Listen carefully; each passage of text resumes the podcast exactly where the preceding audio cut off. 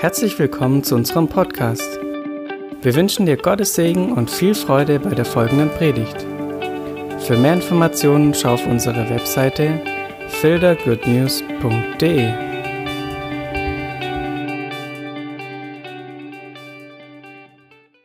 Gut. Herr Hartmut hat ja gebetet, ich werde eine gute Zeit haben, also werde ich eine gute Zeit haben. Heiliger Geist, danke, dass du gut bist. Und danke, dass du anfängst zu wirken jetzt in diesem Moment und dass du durch die Herzen durchgehst, dass du durch jedes einzelne Herz durchgehst, durch jeden einzelne hier ist, dass jede Verspannung geht, jede Anspannung geht, jede, jeder Stress geht. Danke Gott, dass wir einfach sein dürfen vor dir. Nichts leisten, nichts tun müssen, sondern einfach sein dürfen. Dass wir geborgen sind in deiner Liebe, geborgen sind in deiner Annahme, geborgen sind in deiner Gnade und Kraft. Heiliger Geist, danke, dass du durchgehst und wirkst, gerade in diesem Moment.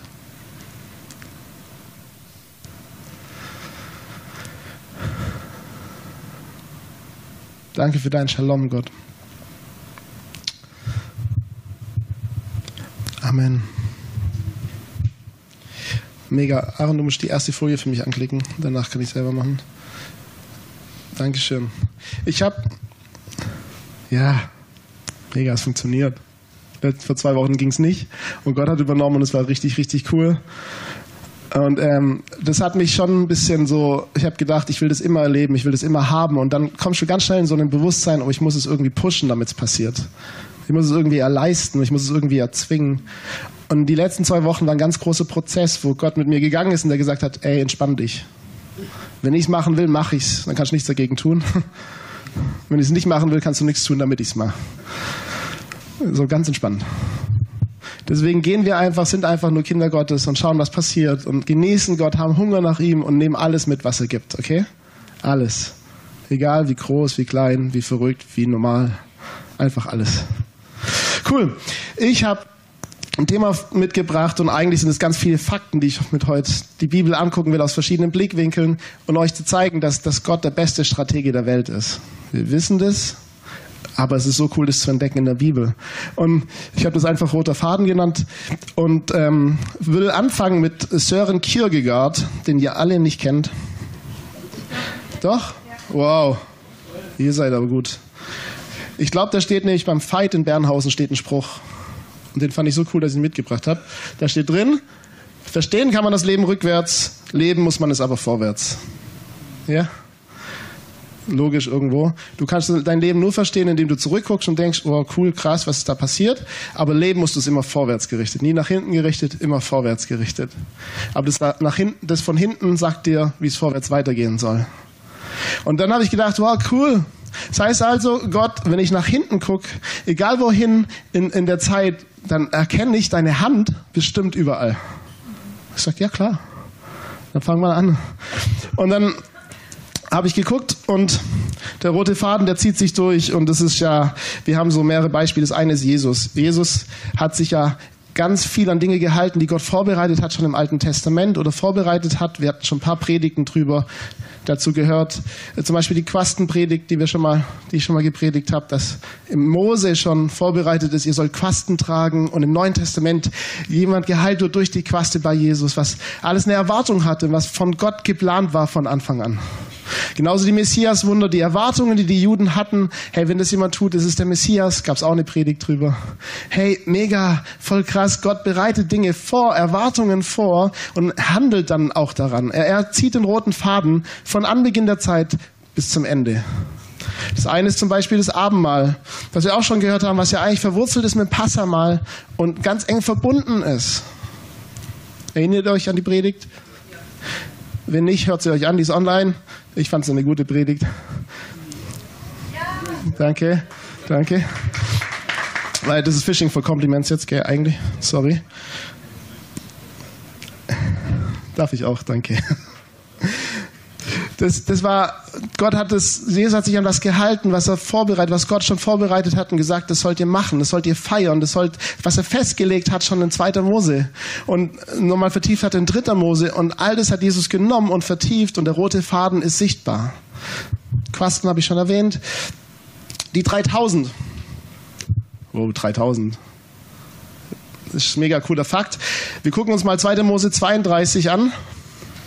2. Mose 32, Vers 28. In dem Kontext ist es so, dass Mose die zehn Gebote bekommen hat. Der Bund wurde schon geschlossen mit Gott und dem Volk und Mose ist auf den Berg Sinai, um, um die Gebote vom Herrn zu empfangen, um die Gesetze, um die Stiftshütte und all das. Und er kommt runter und was hat das Volk gemacht? Das goldene Kalb. Das Erste, was ist, die erste Aktion, die eigentlich das Volk mit Gott verbinden sollte und, und wo sie das Gesetz empfangen sollten, war erstmal richtig schief gegangen. Und daraufhin sagt Mose, geht hin, nimm, jeder nimmt sein Schwert und würde sich und geht durch das Lager und töte. Krass, Alte Testamente.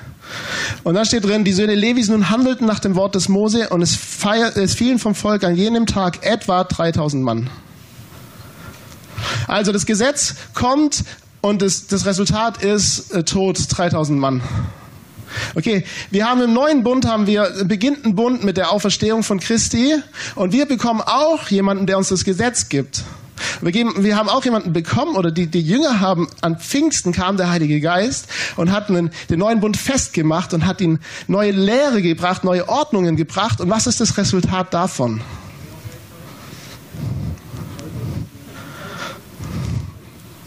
Die nun sein Wort aufnahmen, ließen sich taufen. Es wurden an jedem Tag etwa 3000 Seelen hinzugetan. Interessant, was die gleiche Wortwahl. Etwa 3000 Mann sind gestorben, etwa 3000 Mann sind hinzugetan worden. Wie cool ist das denn? Gott, Gott sagt sich, okay, das passiert und ihr macht es und ihr entscheidet es, aber ich werde mich darauf berufen und werde euch zeigen die Parallelität. Hey, gesetzt, Tod, neues Leben, Leben. Neuer Bund, Leben. Jesus bringt Leben. Und es bringt's und bringt's und bringt's. Ich feiere sowas voll. Nächste ist 1. Mose 5, 1 bis 30. Und ich lese euch jetzt einfach mal vor, was da eigentlich drin steht. Und ihr könnt euch das mal zu Hause durchlesen, was da wirklich drin steht. Und eigentlich steht drin, ein erwählter sterblicher Mensch, der Eigentümer, Besitzer und Lobpreiser Gottes ist, steigt herab. Dieser Mensch ist geweiht und gesandt, um zu sterben. Er wird erniedrigt werden, aber am Ende bringt er uns Friede und Ruhe. Habt ihr schon mal gelesen, 1. Mose 5? Steht es da drin? Ja, es steht drin, weil Gott einfach krass ist. Es ist eine Generationenfolge. Die Generationenfolge beginnt mit Set. Und ich weiß nicht, ob ihr Normalerweise in der Bibel, wenn du die Generation liest und er zeugte den und er wurde so alt, hat noch weitere Kinder gezeugt und er zeugte den, das ist eigentlich der Moment, wo du dein Blatt nimmst und blätterst und denkst, ist okay. Freut mich, dass er fruchtbar war. Aber ich muss es jetzt nicht wissen. ja, ich weiß nicht, ob euch das geht. Mir geht es schon ab und zu so. Und eigentlich ist es so krass, weil, weil jeder hat ja seinen Sohn benannt und sein Kind benannt und Gott hat einen, einen roten Faden gesponnen von Anfang bis Ende. Weil der erste Name, der, der erwähnt wird, ist Set. Und Set heißt erwählt oder eingesetzt, berufen. Der zweite Name, Set, zeugte Enosh. Enosh bedeutet sterblich, zerbrechlicher Mensch. Enosh zeugte Kenan. Kenan heißt Besitzer oder Eigentümer, Herrschaft über Besitz haben. Kenan zeugte Mahalalel. Lobpreiser Gottes, Lob Gottes, der Gott lobt, Gottlob. Mahalalel zeugte Jeret heruntergekommen, herabsteigen. Jared zeugte Henoch. Geweiht, der Eingeweihte belehrte. Henoch zeugte Methuselech. Methuselech. Gesandt, um zu sterben, das sein Tod bringt. Methuselech zeugte Lamech. Arm erniedrigt. Und Lamech zeugte Noah. Friede, Ruhe. Also was macht Gott hier? Er, er macht schon ein Bild auf Jesus hin in 1. Mose 5. Komm schon. Was ist doch. Komm schon. Wieso? Gott. Er liebt es, uns so kleine, kleine Überraschungen in die Bibel zu legen, die wir eigentlich gar nicht erkennen auf den ersten Blick. Und das ist doch der Hammer. Das nächste ist, wo man den roten Faden ganz praktisch sieht, ist ist bei Esther. Ich weiß nicht, ob ihr die Geschichte von Esther kennt. Königin Esther oder nicht.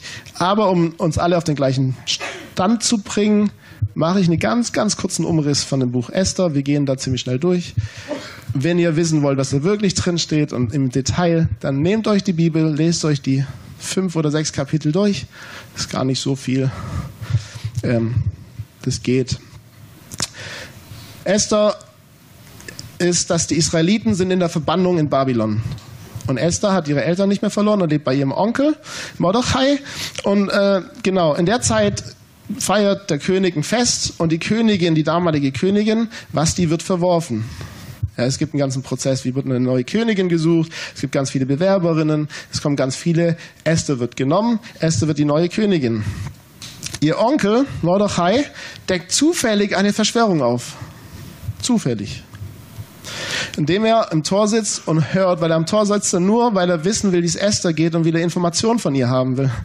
Und dann hört er, wie jemand einen komplett Komplott macht, den König zu töten. Haman, der die rechte Hand vom König, will alle Juden töten. Alle umbringen, da Mordechai sich nicht beugt. Und alle anderen haben sich gebeugt vor ihm, alle anderen, wenn er gezogen ist, haben sich hingeschmissen, nur er ist stehen geblieben. Dann ist so, dass der König nicht schlafen kann. Eines Nachts kann er nicht schlafen, der Schlaf geht ihm.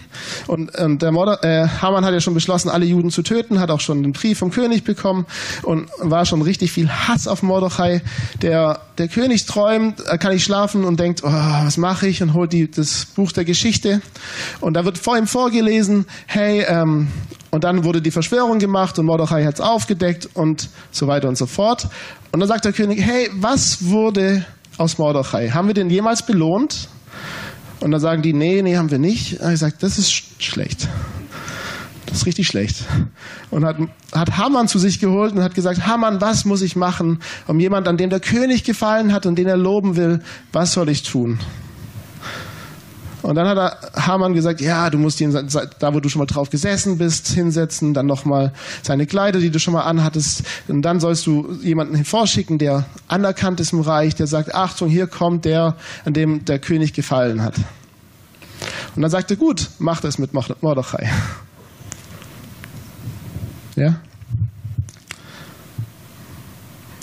Genau.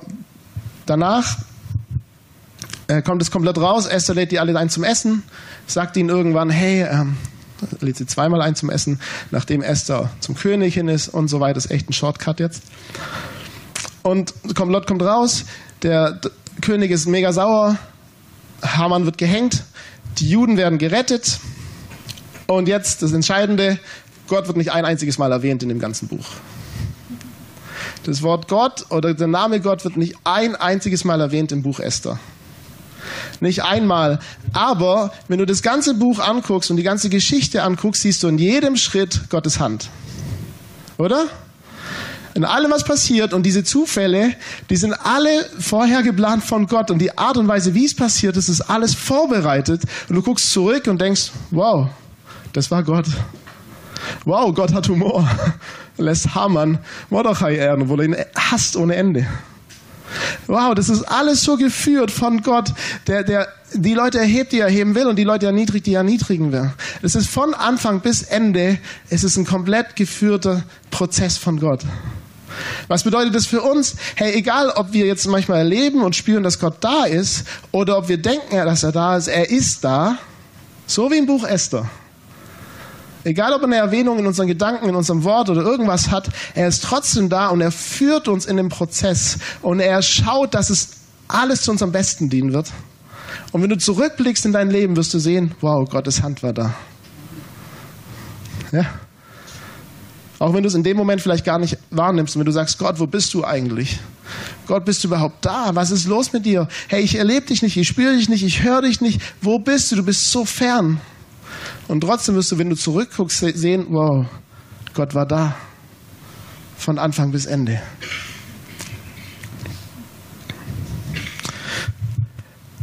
Die nächste Geschichte ist Abraham und Isaak. Die ist noch bekannter. Die kennen auch viele. Aber ich denke, damit wir alle auf dem gleichen Stand sind, lesen wir ganz viel Text jetzt. Und zwar 1. Mose 22, 1 bis 19. Und ich habe es mitgebracht, damit ihr eure Handys nicht rausholen müsst. Nur ein bisschen klein, ich merke gerade. Übrigens, der Stevie Seiler, ich weiß nicht, ob ihr ihn kennt, der hat immer gesagt, Abraham sprach zu Bebraham, kann ich mal dein Zebra haben.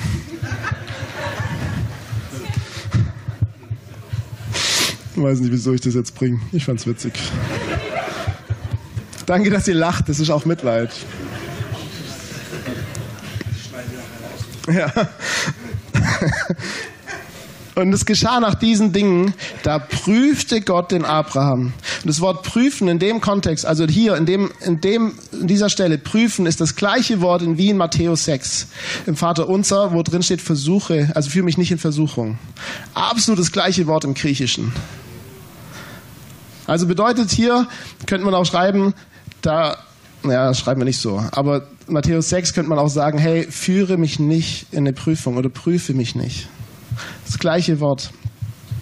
Und er sprach zu ihm Abraham und er sagte, hier bin ich. Und er sprach, nimm deinen Sohn, deinen einzigen, den du lieb hast, den Isaak, und ziehe hin in das Land Moria und opfere ihn dort als Brandopfer auf einem der Berge, den ich dir nennen werde.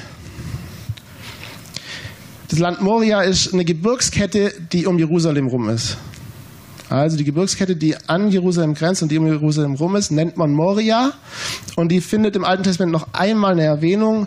Und es ist da, wo, wo David den Tempel baut für, also da Salomo den Tempel baut für Gott, den, den ersten Tempel. Der ist auch im Gebirge Moria. So, jüdische Ausleger haben gesagt, das ist der gleiche Berg, wo Abraham hingelaufen ist und wo er seinen Sohn opfern sollte. Ein paar christliche, optimistische Ausleger haben gesagt, das ist da, wo Jesus geopfert wurde. Und die ähm, sind da ein bisschen im Clinch, glaube ich. Auf jeden Fall ist es die gleiche Kette.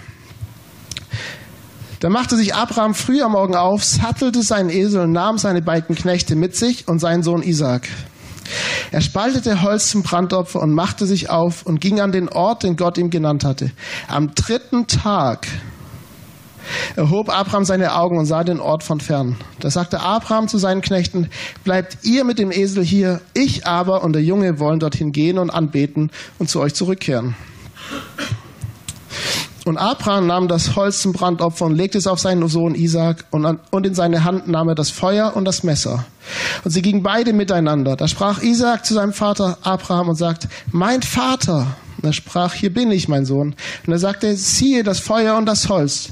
Wo aber ist das Schaf zum Brandopfer? Da sagte Abraham, Gott wird sich das Schaf zum Brandopfer ersehen, mein, mein Sohn. Und sie gingen beide miteinander.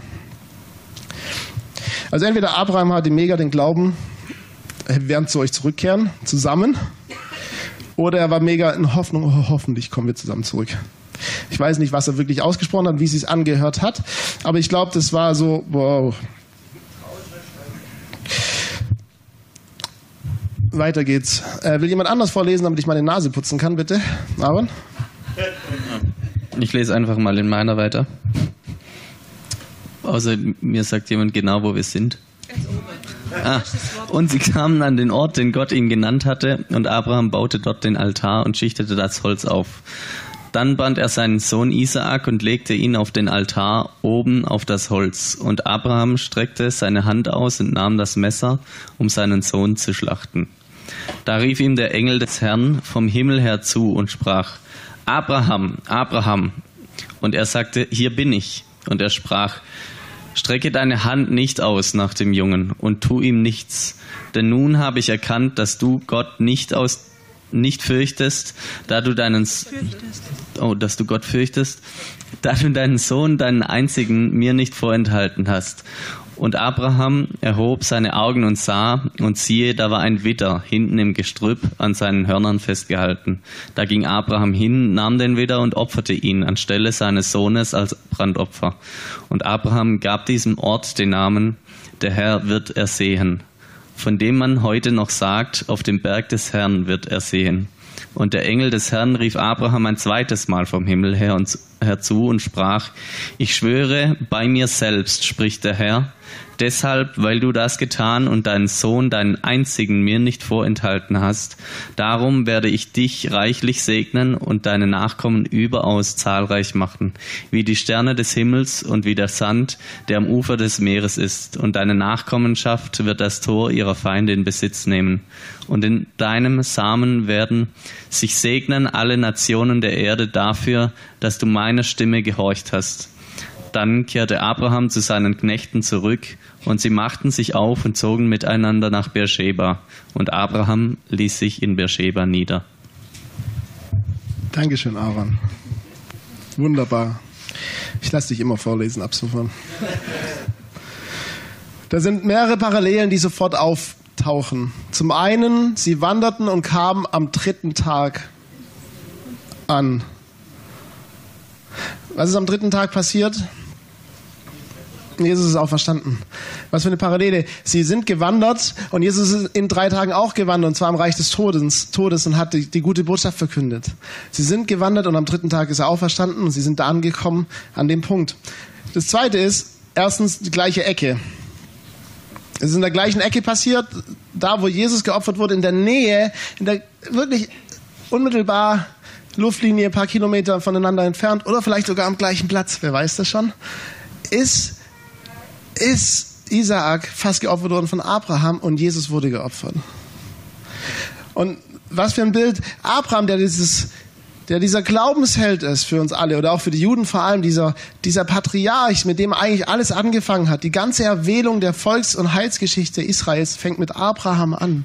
Dieser Mann wird von Gott geprüft, hey, das Kostbarste, was er hatte, hinzugeben wirklich hinzugeben und er war bereit, es zu tun, musste es aber nicht bis zum Ende tun. Ich bin, ich bin mir immer noch nicht sicher, ob er es wirklich durchgezogen hätte bis zum Ende, ob er das Messer wirklich reingerammt hätte oder nicht. Ich kann es mir eigentlich nicht vorstellen.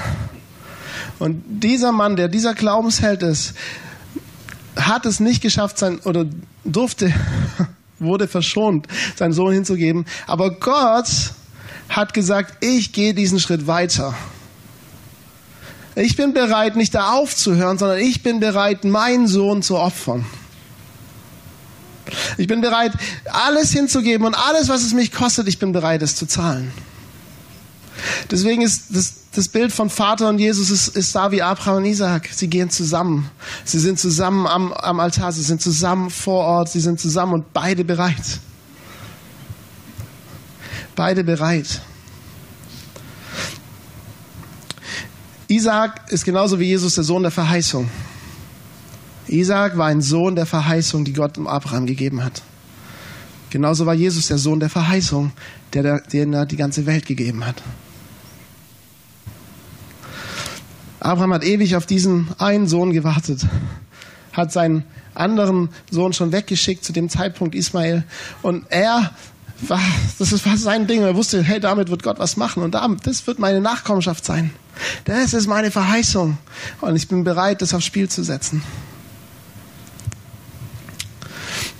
Beide tragen ihr Holz auf den Berg.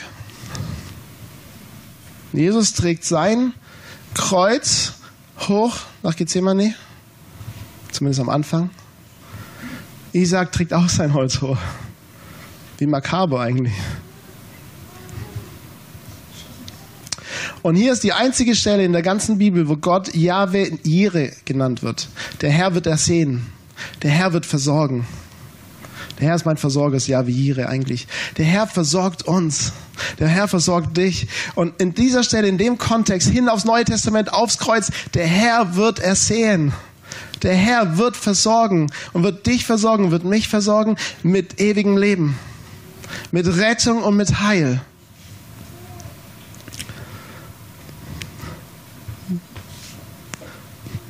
Oh, wolltest zu mir kommen?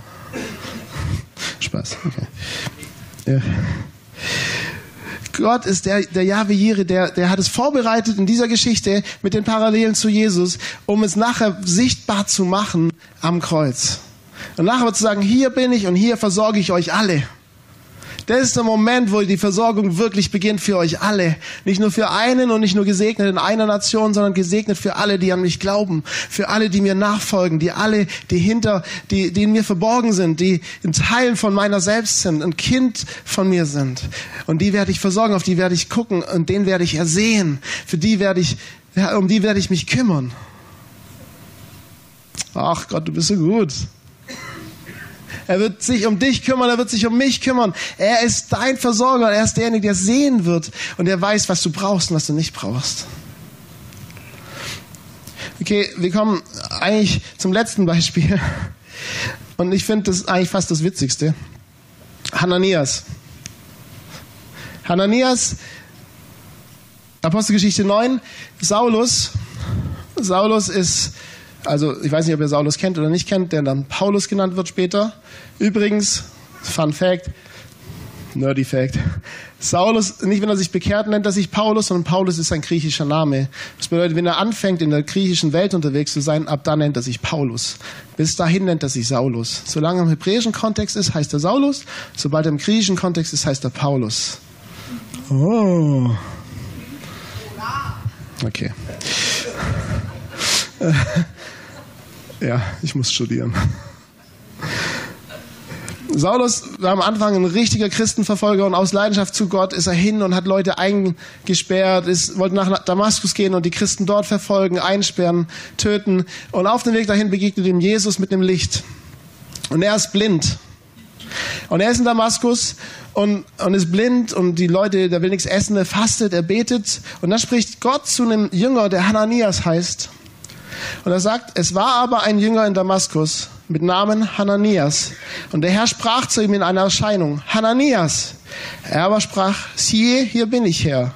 Der Herr aber sprach zu ihm, steh auf und geh in die Straße, welche die gerade genannt wird, und frage im Haus des Judas nach einem Namen mit, nach einem mit Namen Saulus von Tarsus.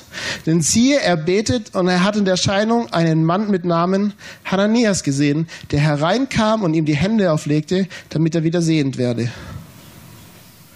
Und jetzt dieses unglaubliche, einfach Gott, wirklich Gott. Hananias heißt im Hebräischen Chanania, Chanania, Hanania, weiß nicht, Hanania hört sich besser an.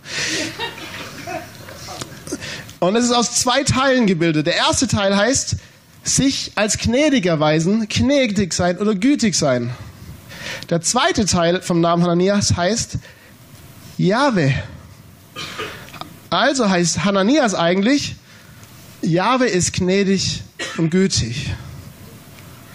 Okay, jetzt stellt euch einfach mal vor, da kommt jemand, der heißt, Jahwe ist gnädig und begegnet demjenigen, der die Christen verfolgt hat, der eigentlich Jahwe verfolgt hat, der eigentlich Jesus verfolgt hat. Er begegnet dem und ihm werden die Augen geöffnet und das Erste, was er sieht, ist ein Mann, der heißt, Gott ist gnädig. Er hätte jeden nehmen können, er hätte auch einen Simon nehmen können oder irgendjemand, aber er wollte Hananias. Hammer! Komm schon! Gott ist so wichtig, die Details sind ihm so wichtig. So wichtig, dass er es vorbereitet hat und den roten Faden gesponnen hat bis zu diesem Moment, dass jemand Hananias bekehrtes Gläubig ist und bereit ist zu gehen und vorbereitet ist zu gehen. Und dann sendet er auch noch genau denjenigen, um den Apostel, der die Gnade voranbringt im ganzen, in der ganzen Umgebung, in der ganzen griechischen Welt. Nur weil Gott Humor hat und gut drauf ist. Ich finde, das ist mega gut. Okay. Sonntagmorgen, viel Stress, ihr seid müde.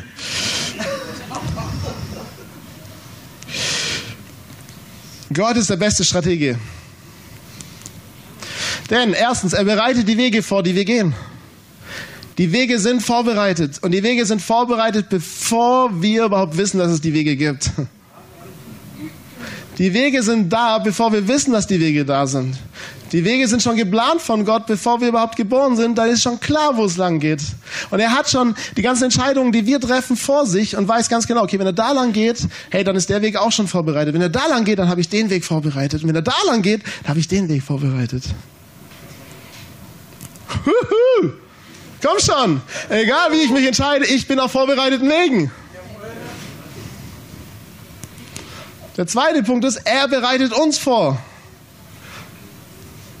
Es sind nicht nur die Wege, die vorbereitet sind, sondern er bereitet auch uns vor.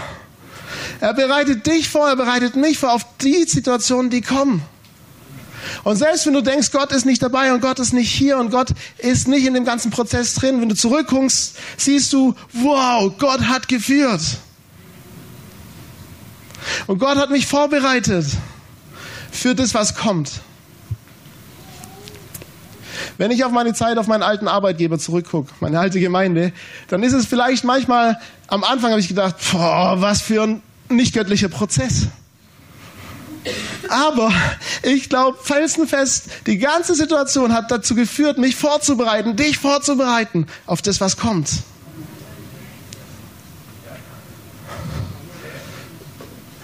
Wir wurden vorbereitet. Und wir werden in jeder Situation unseres Lebens vorbereitet auf das, was Gott noch vorhat mit uns. Wir werden, an uns wird gearbeitet vom Heiligen Geist.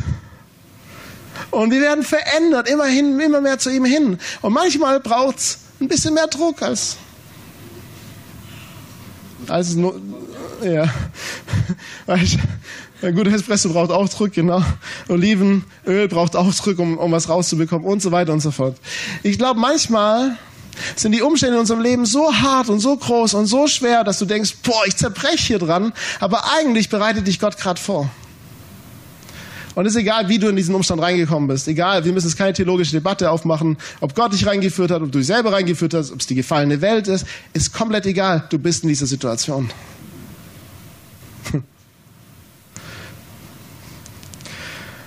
Und Gott macht das Beste aus jeder Situation. Heißt aber nicht, dass jede Situation die beste für dich ist. Okay? Gott macht das Beste aus jeder Situation. Das heißt aber nicht, dass jede Situation die beste für dich ist. Okay, und dann habe ich heute Morgen so drüber nachgedacht, okay, was ist eigentlich das Beste für mich, wenn ich danach gesund bin, reich bin, schöner bin, was nicht geht, wir sind alle wunderschön. Oh, ihr seid alle wunderschön, Leute. Danke, ich weiß. hey. Oh Mann. Ja, ich spüre eine Vitaminbombe.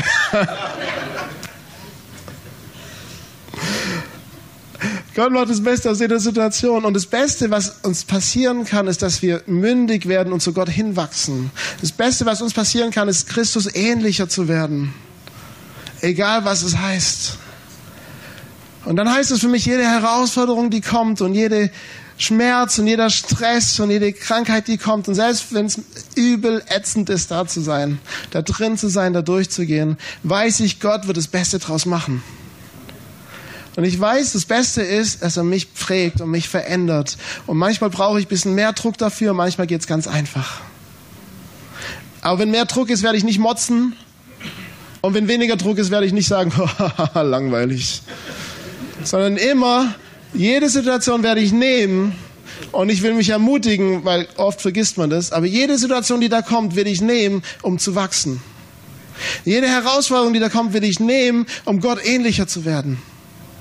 Jeden Stress und jede, jede Krankheit und alles will ich nehmen, um mir nochmal ganz neu zu bewusst zu machen, um was geht's eigentlich? Es geht darum, dass wir Beziehung mit Gott leben. Und dass Gott in unserem Leben wirksam wird und dass sich er entfaltet in uns. Egal wie das aussieht. Egal wie das bei dir aussieht, egal wie es bei mir aussieht. Und dann ist so der letzte Punkt, hey, er ist bei uns. Er verlässt uns nie bis an das Ende der Welt. Matthäus 28. Ich bin bei dir, wohin du auch gehst. Ich bin Immanuel, der Herr mit dir. Wohin du gehst, da bin ich. Also Jesus, nicht ich. Wohin du gehst, da ist seine Liebe. Wohin du gehst, da ist seine Kraft. Wohin du gehst, da ist seine Freiheit. Wohin du gehst, da ist seine Gnade. Wohin du gehst, da ist seine Freude. Wohin du gehst, da ist Jesus. Egal, ob du spürst, erlebst, damit rechnest oder nicht, da ist Jesus. Weil er ist mit dir. Und egal wie schwer deine Situation gerade ist, egal was du für einen Lebensumstand hast, egal was, was dich beschäftigt, egal wo du Schmerzen hast oder nicht, ich glaube, dass, dass, dass du erwarten darfst, dass Gott das Beste draus macht. Und das sei mal bereit zu sagen, okay Gott, ich will das Beste aus dieser Situation, ich will, dass du es mir zum Besten dienen lässt. Aber ich bin bereit zuzugeben, dass ich nicht weiß, was das Beste für mich ist. Also mach's einfach.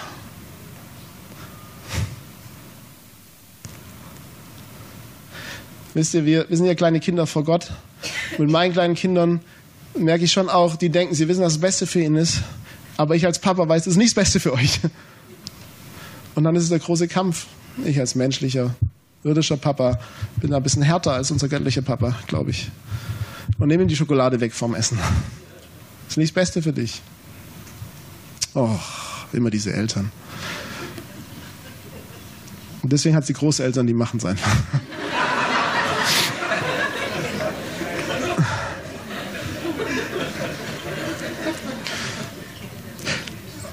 Glaube, ihr habt alle Erfahrungen damit, ja.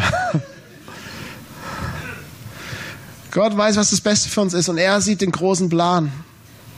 Und er weiß, was der große Plan ist. Und wenn es bedeutet, durch eine Dürreperiode durchzugehen, dann ist es das Beste für dich, wenn es Gott tut. Wenn er es nicht tut, dann ist es das Schlimmste für dich. Wenn Gott sagt, das ist das Beste für uns, dann lass es uns doch annehmen und sagen, okay, ich gehe hier durch, aber ich gehe nur mit dir hier durch und ich weiß, du bist dabei und du bist in mir und du gehst mit mir, egal was los ist. Und ich weiß, du hast einen roten Faden gesponnen von Anfang bis Ende von meinem Leben und ich weiß, der Weg wird vorbereitet, ist vorbereitet und ich weiß, ich werde vorbereitet für die Situation, die kommt. Und ich weiß, alle, jede Herausforderung, jedes Problem, das da ist, soll dazu führen, dass ich nachher wachse und zu dir, dir ähnlicher werde.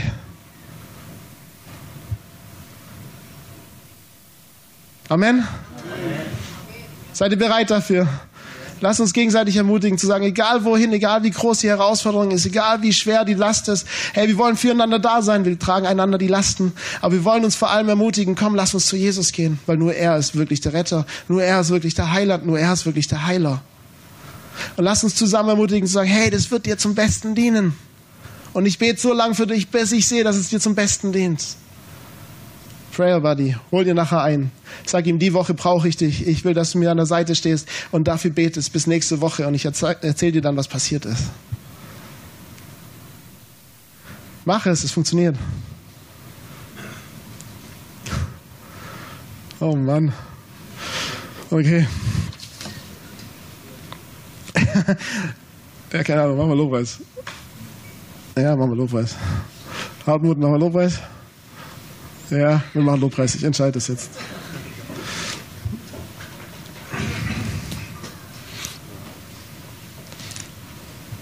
Ja, Jochen.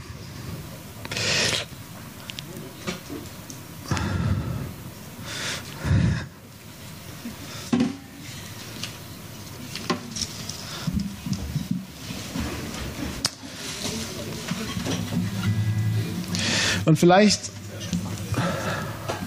vielleicht machen wir es so, dass wenn wir jetzt im Lobpreis sind und du merkst, boah, mich beschäftigt da voll was und ich bin gerade wirklich in so einer Sackgasse oder ich bin in einer Wüstenzeit und einer Krise oder mir geht es gesundheitlich nicht gut, hey, dann pack dir deinen Nachbarn, ob du ihn kennst oder nicht, pack ihn dir, wenn du die Freiheit hast. Oder ein Vordermann oder ein Hintermann oder pack dich mir, ist mir auch recht. Pack dir irgendjemand und sag, hey, komm, bet für mich. Steh mit mir ein. Lass uns zusammen dafür einstehen.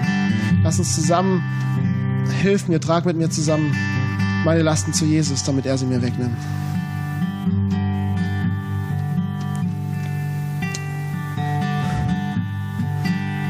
Weil am Ende, wenn wir sie selber tragen, sind wir selber schuld. Jesus will sie. Jesus will sie alle. Alle unsere Lasten, all unseren Stress, all unsere Sorgen, all unsere Angst all unsere Probleme.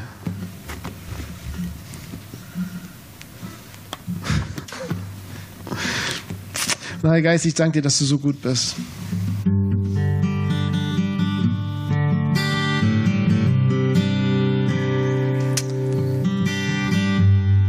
Und Herr, ich spreche aus, dass Wüstenzeit vorbei ist bei Menschen.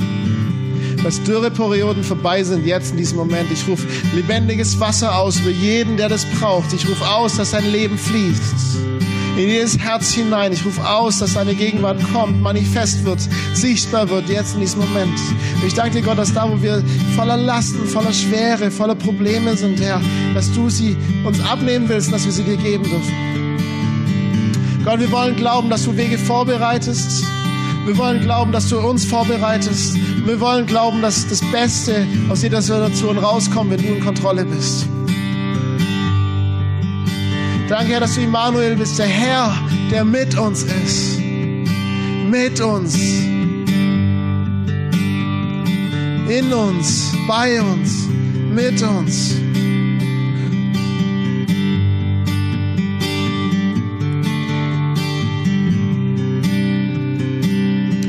Ich habe einfach so einen Eindruck, dass, dass Gottes Friede jetzt durchgeht und ich, wir müssen nichts singen und nichts pushen, einfach nur, wenn Jochen ein bisschen spielt und du die Freiheit hast, dann heb einfach mal deine Hände so vor dich hin, wie als würdest du Geschenke empfangen und lass einfach mal zu, dass Gottes Friede, Friede kommt.